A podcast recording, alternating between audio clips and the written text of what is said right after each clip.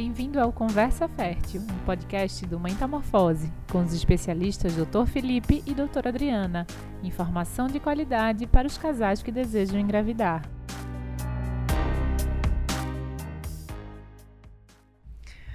Oi, pessoal, tudo bem? Estamos no nosso terceiro episódio do podcast Conversa Fértil. Né, hoje trazendo uma temática super atual, relevante, importante para todos os casais que desejam engravidar, né, e que é, precisam ou, ou, vão fazer um tratamento de fertilização. A gente vai falar sobre o Covid e a relação da doença com a fertilidade. Sejam bem-vindos, Adri e Felipe. Olá, Adriana. Olá, Dulce. É um Eu... prazer estar aqui com vocês. Sejam bem-vindos a todos ao nosso terceiro episódio do nosso podcast. Oi, Dulce. Oi, Felipe. Oi, todo mundo que está nos ouvindo e nos vendo. Sejam bem-vindos. É, hoje a gente vai falar um pouquinho sobre a, repercussões e as principais dúvidas, né? Eu acho que essa temática ela está é, tá bastante atual, né? Tá em várias redes sociais, vários meios de comunicação, e eu acho que é importante a gente reforçar né, as informações de qualidade, que é isso que a gente quer com esse podcast e, e, esses vídeos. Então, Felipe, vamos começar falando um pouquinho sobre a doença em si, né? Quais são as informações importantes que a gente precisa conhecer. Tá, Jó. Então, é, o Covid-19, a infecção pelo Covid-19, é uma doença causada pelo vírus que tem o nome científico de SARS-CoV-2. Tá? Uhum. Ele é um coronavírus. Os coronavírus é uma, uma, uma família de vírus que são a segunda principal causa da gripe, ou seja, são vírus comuns, tá? Mas dentro dessa família existem alguns vírus que realmente causam doenças muito graves, como foi o caso do SARS-CoV-1, que causou a SARS, que era lá na, na China, né, na, na Ásia. A MERS, né, que é um, um, vírus parecido que também causou muitas mortes no Oriente Médio. E aí o SARS-CoV-2 é um vírus que conseguiu atingir o mundo todo. Então é o que a gente chama de pandemia. Aparentemente é, é um vírus novo, né? Os primeiros casos surgiram lá para o final de 2019. E quando foi por volta de fevereiro a março de 2020, esse vírus já estava presente em quase todos os países. E ele tem como característica a taxa de transmissão que é altíssima, né? Ele é transmitido através de gotículas de saliva quando a pessoa fala, tosse uhum. ou espirra, tá? E tem também uma taxa de, de letalidade que é relativamente alta. Então, por ele causar um quadro mais agressivo da parte pulmonar e é uma doença que demora ele gera uma grande taxa de internação, né, uhum. uma taxa também alta de pacientes precisam ir para a UTI. Uhum. E é por isso que a gente está vendo todo esse problema atualmente, né, com o colapso de vários sistemas de saúde em várias partes do mundo. Então é um vírus realmente que está modificando o nosso estilo de vida e a gente precisa estar tá sempre atento a ele. É, no momento nós temos vacinas é, à disposição, novas vacinas em desenvolvimento mas é um vírus que mostrou que está mudando, então nós já temos novas variantes, né? uhum. variantes mais agressivas, variantes que a gente não sabe se as vacinas atuais é, vão, vão proteger. Então é um vírus que está sempre mudando, gente, o panorama mundial está sempre mudando também, novas epidemias em locais diferentes, restrições de viagem, de movimentação de pessoas. Então é um, uma situação que ainda vai levar algum tempo que a gente tem que aprender a conviver com ela. Isso. E aí, é, puxando um pouquinho para o assunto de fertilidade, né? Falando das repercussões é, do vírus na fertilidade masculina. O que, é que é, o que é que se tem já de estudos, né? E o que é que se sabe? Excelente. Então a primeira coisa que a gente sabe é o seguinte: como toda doença que causa febre, certo? É, o, o Covid-19 ele pode diminuir a produção de espermatozoide, porque uhum. a produção de espermatozoide é um processo que depende muito da temperatura do corpo. Então, isso, esse fato já é bem estudado com outras doenças, como a dengue, como o zika, a, como a própria gripe. E a gente sabe que todo homem que tem uma doença que leva uma febre acima de 38, 39 graus, ele vai ter uma diminuição da produção de espermatozoide. Essa uhum. diminuição também acontece com o Covid, tá? É uma diminuição que varia muito de homem para homem, mas em alguns casos pode gerar zoospermia, que é a ausência total uhum. do espermatozoide, mas que até agora os estudos mostraram que é algo reversível. Isso. Seja, depois de três meses, esses homens eles voltam a produzir espermatozoide e na maioria dos casos eles voltam ao que eram antes. É uma mudança na quantidade na, ou na qualidade ou em ambos? Em ambos. Geralmente começa com a mudança na qualidade. Uhum. Você vê é, espermatozoides é, com a motilidade, né, a forma como eles nadam, mais lentos. Uhum. Depois você tem o dano ao DNA dos espermatozoides e por último a quantidade é afetada. E depois vai voltando tudo ao normal. O que a gente ainda não sabe com relação ao Covid especificamente é se existe algum dano permanente. A gente Isso. ainda não sabe, não temos estudos de longo prazo, tá? Uhum. Mas é, ele tem essa capacidade de, de realmente danificar a fertilidade, pelo menos temporariamente. E aí você falou uma coisa importante aqui é o prazo, né? Você falou que depois de três meses, geralmente isso, isso volta ao normal. Então existe sim um prazo para quem o homem que teve Covid para tentar engravidar? O que a gente recomenda é o seguinte: todo homem que teve Covid e quer engravidar, ele deve procurar um especialista para reavaliar como é que está a fertilidade. Porque esse prazo é variável, ele começa a retornar com três meses. Né? Pode ser que tenham pacientes que nem tiveram dano nenhum. né? Ex- Existe essa possibilidade. Mas existe também a possibilidade de você demorar mais tempo. Pacientes que tiveram uma doença mais grave, foram para UTI, precisaram de internamento, eles podem realmente passar muito mais tempo para poder se recuperar. Então é importante que o homem procure um especialista em fertilidade masculina, porque é não só a dificuldade para engravidar, mas já tem estudos que mostram que pacientes que tiveram doenças graves, que precisaram de UTI, eles têm um risco maior de, dos seus filhos, né, do- dos bebês, das gestações, a terminarem em aborto, em parto prematuro. Uhum. A gente ainda não entende muito bem, mas aparentemente os espermatozoides foram danificados e aí fecundaram um óvulo e formaram um embrião que já tem uma saúde menor, tá? Uma outra expli- explicação seria dano ao DNA do espermatozoide, isso a gente sabe que ocorre. Gente, nós vemos pacientes que tiveram Covid e quando voltaram tinham dano ao DNA do espermatozoide. Uhum. Então é por isso que é importante essa avaliação, porque se for identificado algum fator que possa aumentar o risco, não só de infertilidade, mas para a saúde do embrião, do bebê, o ideal é esperar um pouco mais até Isso. haver a recuperação total. Isso, e, e aí existe essa relação da gravidade da doença com o dano, né, as consequências em relação à fertilidade. Isso é muito importante. Aí o especialista pode, de fato, orientar né, o que fazer, quanto tempo esperar, ou como verificar né, essa, essa saúde da fertilidade masculina. É, e no caso da mulher, Adri, explica um pouquinho pra gente qual é, qual é o comprometimento da mulher que teve o Covid-19 em relação à sua fertilidade. Então, como o Felipe estava explicando, a gente ainda, na verdade, sabe muito pouco sobre a Covid.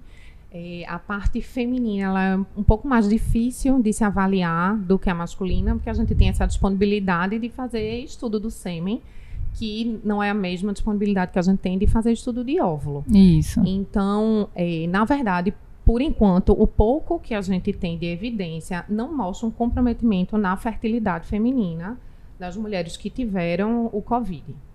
Certo, certo.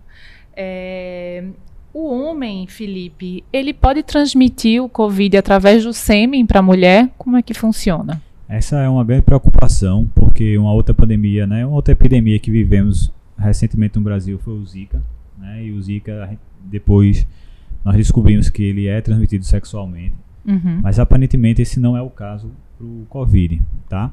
É, vários estudos foram feitos para tentar identificar é, se o vírus está presente no sêmen do homem ou não. E em apenas um estudo foi que 6% dos homens tinham o vírus presente no sêmen. E aparentemente esse foi o estudo que teve a menor qualidade, né? não foi um estudo bem feito. Então, até hoje não existe nenhuma evidência de transmissão sexual, tá?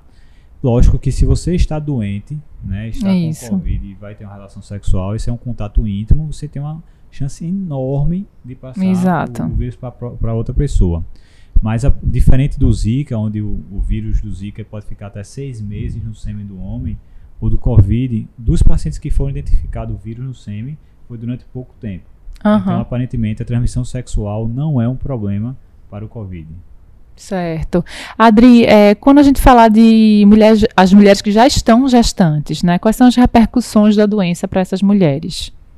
Então, eh, não tem evidência de que a gestante ela seja mais susceptível a pegar a doença Uhum. do que uma mulher na idade reprodutiva, né, não gestante. Mas uma vez adquirindo eh, o, o vírus, a taxa de, de mulheres que agravam ela é maior. A grande maioria, para também passar uma tranquilidade, né, mais de 90% dos casos vai ser assintomático. Mas ela tem uma chance maior comparada com a mulher que não está grávida de agravar, de precisar ir para uma unidade de terapia intensiva, e, a, e também índice de mortalidade maior nessas pacientes. Então, é, a mortalidade do bebê ou é maior do bebê mulher, a materna? Da é? mulher. Com relação a desfecho é, gestacional em si, né, e a gente pensando, dividindo os compartimentos, pensando na mulher, né, ela, a mulher que está gestante, então a gente teria uma chance de agravamento maior, com mortalidade maior. A gente, para gravidez, não tem evidência ainda de aumento de abortamento, nem de malformação, Sim. que é era uma preocupação gigantesca, justamente por causa Isso. da questão do Zika, né, como o Felipe falou. Então, não tem evidência é, que leve a, a malformações congênitas, uhum. nem abortamento, mas é, tem uma taxa maior de parto prematuro que fazendo um pouquinho também de comparação com o que o Felipe falou, por exemplo, é, não necessariamente o SARS-CoV-2 vai causar esse comprometimento da fertilidade masculina, por exemplo. Às vezes é o processo infeccioso, uhum. que poderia ser qualquer outro que causasse uma febre alta, né? E esse comprometimento do, da, é, sistêmico. Da mesma forma, para a gestante, talvez, a gente ainda está entendendo melhor, mas talvez não especificamente o vírus, mas ela ter uma infecção, a própria infecção urinária a gente sabe que mesmo assintomática na gestação, ela deve ser tratada pelo risco de agravamento rápido. Então, a gestante, pela diferente imunidade dela, ela tende a agravar mais rápido. Então, com a Covid, mesma coisa, né? Então, a gente pode estar tá tendo um, um, terminar desenvolvendo um parto prematuro, por uhum. exemplo, uhum. pela questão do, da infecção de uma forma geral aumento das taxas de cesariana, que também tem o viés de que muitas vezes se tem medo de um parto numa condição respiratória ruim, Sim.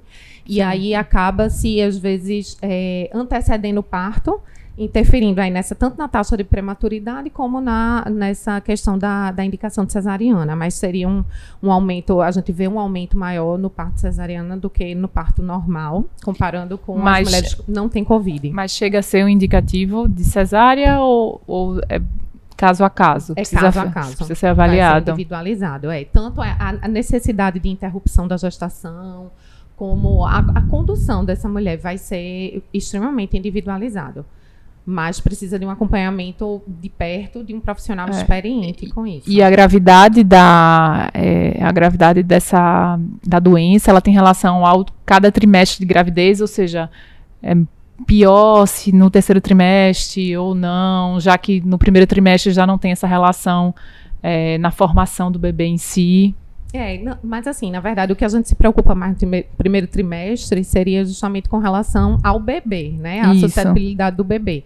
Mas em qualquer trimestre da gestação, a gestante pode ter essas repercussões mais graves uhum. com relação à, à, transmissão vertical, né, que seria a passagem do vírus através da placenta para o bebê. A gente sabe que acontece cerca de 2 a 3% dos casos, mas é um percentual baixo. Uhum. E a repercussão para os bebês não vem mostrando gravidade. Então, geralmente, são bebês que ou são assintomáticos ou podem até evoluir, por exemplo, com uma pneumonia, mas que a gente tem tantas outras causas de pneumonia, por exemplo, né, em, num, num recém-nascido, é, mas não, não aparenta é, aumentar índice de, de, de óbito nesses bebês e nem de gravidade, assim, de serem quadros mais graves do que uma pneumonia por outro motivo, por exemplo, nos recém-nascidos. Uhum.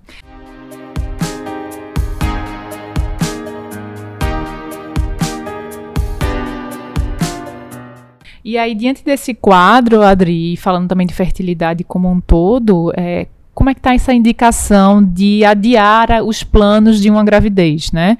Eu lembro muito bem que no início dessa pandemia isso foi muito, né, falado, né? Muitas mulheres adiando porque não sabia quanto tempo isso ia durar, como é que era a repercussão disso para o bebê, para a gravidez como um todo. Mas eu acho que isso talvez precise ser repensado, né? Ao passo que essa pandemia, como o Felipe também falou, ela veio e a gente não sabe quanto tempo ela vai durar, né? Então, o que é que isso, o que é que isso pode refletir, né? E também até puxando temáticas anteriores que a gente trouxe aqui, em falar sobre o tempo em relação à fertilidade feminina, né? A importância da idade dessa mulher que geralmente deseja engravidar ou, ou, ou tem a vontade de engravidar, né? Um pouco mais velha, né? Eu acho. Qual é a orientação hoje em dia? Perfeito. Dulce tá vendo como informação é tudo, né? Dulce já está pensando Eu já fiz a pergunta, já respondi. de reserva é. ovariana, já está super por dentro, né? Pensando justamente no que deve ser pensado. Então, assim, realmente, tá, o, a, o, o cenário é completamente diferente de quando se iniciou a pandemia, porque agora a gente sabe pouco, mas antes a gente não sabia nada. Né? Então, a gente não sabia se ia ser uma coisa que ia por exemplo, causar malformação, a gente não sabia eh, como é que se ia dar abortamento, a gente não sabia consequência de nada. Uhum. Ou existia justamente esse medo intenso de que o sistema de saúde colapsasse, e aí a gente precisava guardar, então, todos os recursos para a Covid e eh, a gente, é, gestante, ela obrigatoriamente em algum momento vai ter que se internar, nem que seja para o parto. Isso. Né? A gente tem as cesarianas, a gente tem para os tratamentos de reprodução assistida, por exemplo, também na, no início foram proibidos também para a gente não estar tá submetendo a um risco, né? De toda forma, é um procedimento que tem que ser feito, hospitalar. É, com hospitalar ou não, pode ser em clínicas, mas enfim, de toda forma você precisa de anestesia e tem suas chances baixas, mas existem de complicação. Então, realmente, tudo devia estar voltado para preservar né, o sistema de saúde para é, a assistência aos pacientes com Covid. Agora, nós, apesar de estarmos aí nesse segundo surto, mas é, temos ainda disponibilidade uhum. nos locais onde não se deve ter, então é por isso que a gente é, tem que levar em consideração o cenário epidemiológico de cada lugar, né? Então, se você tem ainda disponibilidade de assistência à saúde, né, de forma que não vá comprometer o fato de, de por exemplo, fazer os tratamentos de fertilização. É, e hoje em dia, a gente sabendo de, disso que a gente acabou de discutir, né, que a taxa de transmissão é baixa, que não tem evidência de abortamento, não tem evidência de malformação, então você se sente mais seguro para as pacientes que tiverem uma, um, talvez a, a possibilidade de um comprometimento definitivo da fertilidade delas, da possibilidade de, de ser mãe com os seus próprios óvulos, é, a gente não precisar estar tá contraindicando. Então, uhum se possível, é mais seguro a gente adiar a gravidez nesse momento, porque a gente está num segundo surto, né? E a gente sabe que gestante agrava mais, então você vai estar tá se protegendo mais se uhum. você não engravidar agora no momento. Mas no começo, no ano passado, mesmo os pacientes que é, tinham uma reserva ovariana comprometida, que tinha uma idade avançada e que a gente sabia que mesmo assim é prejudicar, no início estava contraindicado. E atualmente a gente pode individualizar os casos.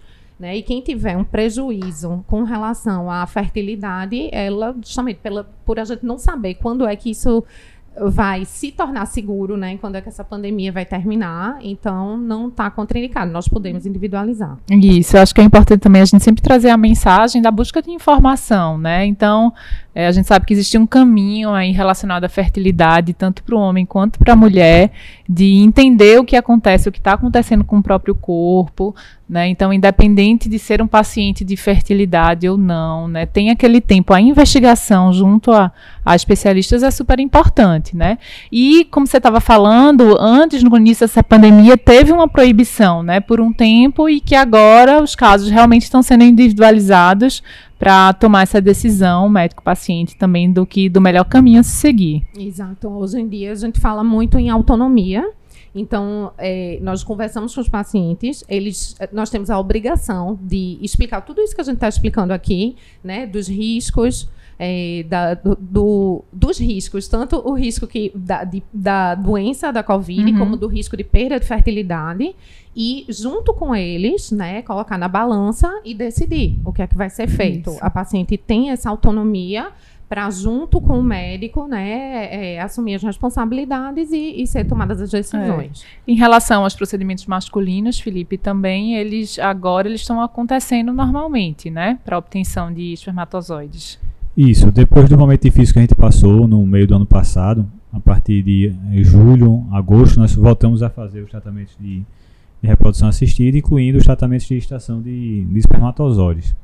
É, como a Adriana falou, é importante sempre você botar todos os fatores numa balança de risco-benefício. E aí, os outros fatores que interferem nisso também incluem ansiedade do casal. Então, uhum. a gente uhum. sabe que o sofrimento psicológico de um casal que quer engravidar, né, que já vinha tentando há um tempo, que por um fator ali a vontade deles, eles foram impedidos, né? Isso é muito importante. Então, você tem casais que realmente sofrem bastante, isso gera um desgaste, às vezes emocional, na relação interpessoal do casal, muito importante. Então, esse é um fator também que a gente tem que levar em consideração, tá? É, disponibilidade de tempo. Então, muitas pessoas, no momento, é, estão trabalhando em home office, isso permite a elas fazer um tratamento de fertilidade de uma maneira Isso. mais tranquila. Permite, inclusive, ter uma gravidez mais tranquila, sem se expor tanto. É verdade. entendeu? Então, isso também tem que ser levado em consideração. É, a pandemia ela veio e ela vai demorar ainda um, um certo tempo. Então, a gente tem que começar a trabalhar nesse novo normal. Né? Voltar ao que a gente tinha em 2019 vai demorar. Vai demorar. Saber lidar com as situações.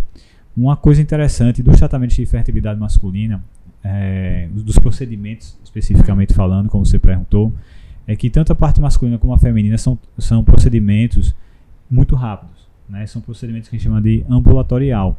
O paciente ele não precisa ser internado no hospital para poder fazer, ele não dorme no hospital. Geralmente o paciente chega, ele, ele é admitido, ele faz o procedimento, ele acorda, se recupera da anestesia, come e vai-se embora. Então nós já estamos com uma experiência muito boa. né? Uhum. Nós voltamos a fazer ciclo de fertilização desde julho, agosto do ano passado.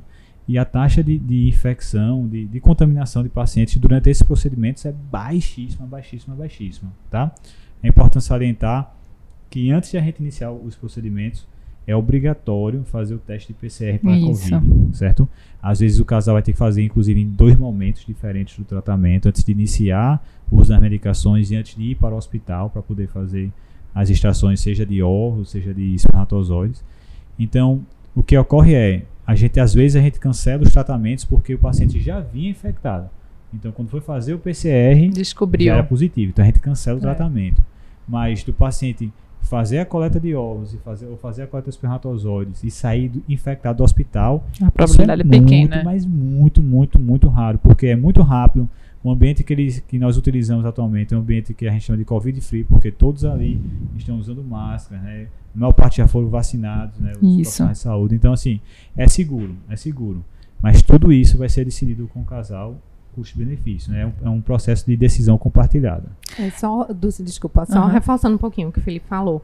É, é uma coisa que passa muita segurança para a gente, exatamente, a experiência que a gente vem tendo. Então, às vezes, as pacientes até perguntam isso. A senhora acha que é perigoso? É, Né? claro. Veja, né? A gente não tem como garantir que não, mas por que é que eu não suspendo? Por exemplo, quando a gente voltou a fazer os procedimentos, inicialmente havia sido liberado pelas Uhum. sociedades né, científicas que, que os, os tratamentos podiam ser reiniciados, mas inicialmente eu não reiniciei porque aqui em Pernambuco especificamente a gente estava com superlotação né, das UTIs. Então, é, a gente te- tem que individualizar isso. Claro. E não era um momento seguro, porque se a paciente tivesse alguma complicação, a gente não tinha como dar o suporte necessário. Então, complicações elas podem acontecer, mas nós temos que sab- ter- saber e ter como tratar essas pacientes que tivessem complicação. E naquele momento, isso não era possível. E atualmente, eh, nós vamos fazendo os tratamentos realmente sem receio, porque a gente não tem tido nenhuma dificuldade.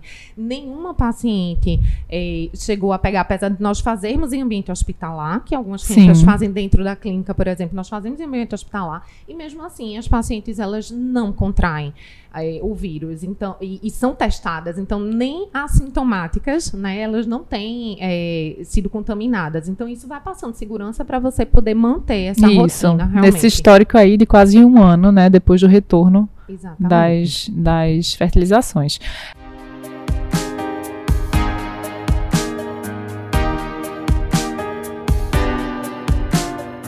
É, e agora falando um pouquinho sobre a esperança que todo mundo tem, né, das vacinas, para quem já teve a oportunidade de tomar, né, as vacinas. Existe, é, qual é o prognóstico? Existe algum tempo a se esperar? É, e até uma pergunta até minha, assim, você toma a vacina, o seu bebê nasce vacinado? Não, Como você falou, a transmissão é vertical, né? Do vírus. Então, não sabemos bem ainda sobre vacina, até porque não, não teve tempo é, de, de termos essas respostas. Né? Então, assim, atualmente, por exemplo, quem teve a doença, imagina-se que talvez essa imunidade ela seja mais forte nos primeiros 90 dias.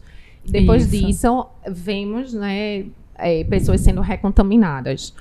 Não se sabe se quem teve a doença, comparando com quem foi vacinado, quem é que está mais protegido. Uhum. Né? Com relação à passagem da, da, do, do vírus inativado, né? Porque falando um pouquinho sobre as vacinas, que aí eu posso até deixar para o Felipe falar um pouquinho sobre as vacinas, é, não teria contraindicação na gravidez, porque nenhuma das vacinas, elas são feitas através de vírus vivo, todas elas são feitas através, as que vêm sendo aplicadas aqui no Brasil, né? É, todas são através de tecnologia de outras vacinas que a gestante já usa do próprio calendário é, o próprio DTPA, né? Exatamente, o da, o da, influenza, né? A vacina de gripe que todo mundo faz, é mesmo do, do, do Coronavac, por exemplo. Então, é, mesmo antes de ser liberado, a gente já imaginava. É só porque não tinha tido estudo ainda, porque gestante não entra nas primeiras fases de estudo. Exato. Precisa-se primeiro ter experiência com a população geral, para depois começar a estudar gestante e depois ainda criança, né? Mas não tem raciocínio, né, lógico para a gente imaginar que a vacina fosse trazer algum mal.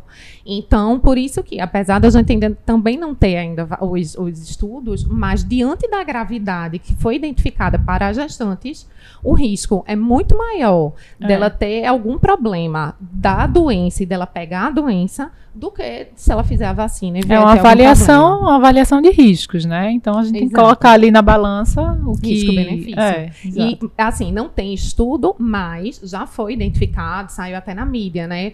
Uma gestante, por exemplo, lá nos Estados Unidos, que fez aquela vacina moderna uhum. é, três semanas antes do parto e o bebê nasceu com a, o anticorpo, né? Então temos essa esperança, temos a esperança também de que passe pelo leite materno, né? Então amamentar Isso. seja uma coisa boa.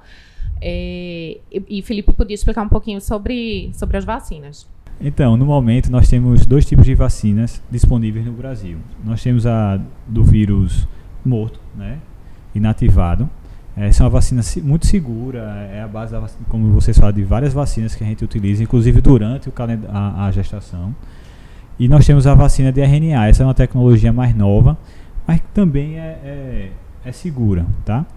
E ambas as vacinas, é, os tipos de vacina, elas não têm o potencial de causar a doença Covid, porque não tem nenhum vírus vivo ali, então não causa doença. Né? Lógico, como toda vacina, existem efeitos colaterais, né, que cada uma pode causar.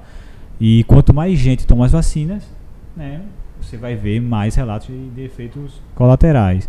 Mas as sociedades de reprodução assistida, tanto americana como europeia, divulgaram um documento dizendo que não existe é, nenhuma, nenhum risco de perda de fertilidade né, ou, ou, de problemas durante a gestação para as pessoas que tomaram essa vacina, sejam homens, sejam mulheres. Então, são vacinas realmente consideradas seguras e a relação custo-benefício é muito favorável para o uso da vacina.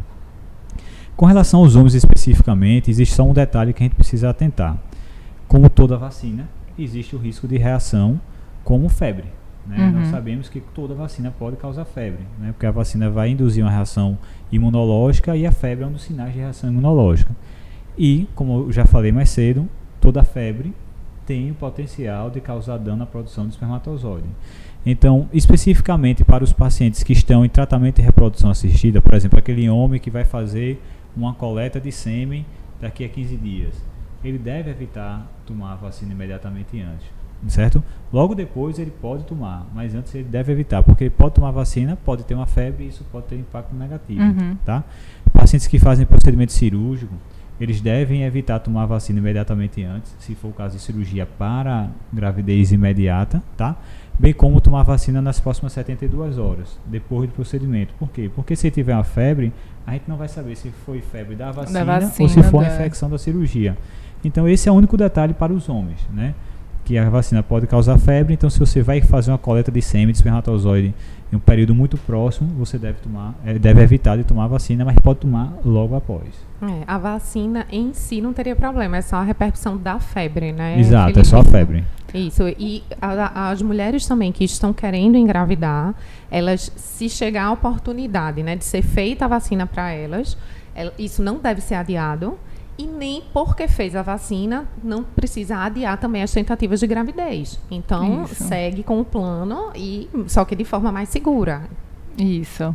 É, eu acho que é importante, né, depois de todas essas mensagens que a gente colocou aqui, né, é, a avaliação, né, junto com o médico, né, junto com o especialista, né, é, porque de fato a fertilidade não pode esperar também, né? Com todos os devidos cuidados, com toda a realidade, né, de cada de cada cidade, de como está a epidemia em cada cidade também. Mas eu acho que é um, um tema, uma temática importante que precisa ser falada, precisa chegar a esses casais que desejam a maternidade e a paternidade.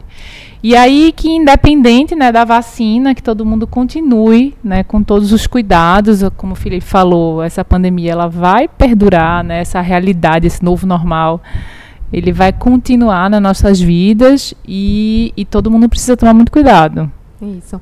Dulce, só puxando mais uma, porque realmente eu acho que a gente tem que incentivar a questão da vacinação é, uma, uma, uma, outra demanda de perguntas que a gente vem recebendo é com relação à questão de trombose, né? Está saindo aí na mídia que é, a vacina da trombose, que aumenta a hipercoagulabilidade. E assim, isso é um evento extremamente raro é. que pode acontecer com a vacina. Isso pode acontecer tão raramente quanto, por exemplo, você fazer o anticoagulante, que geralmente é feito para prevenção de trombose enoxaparina, e ter também uma hipercoagulabilidade.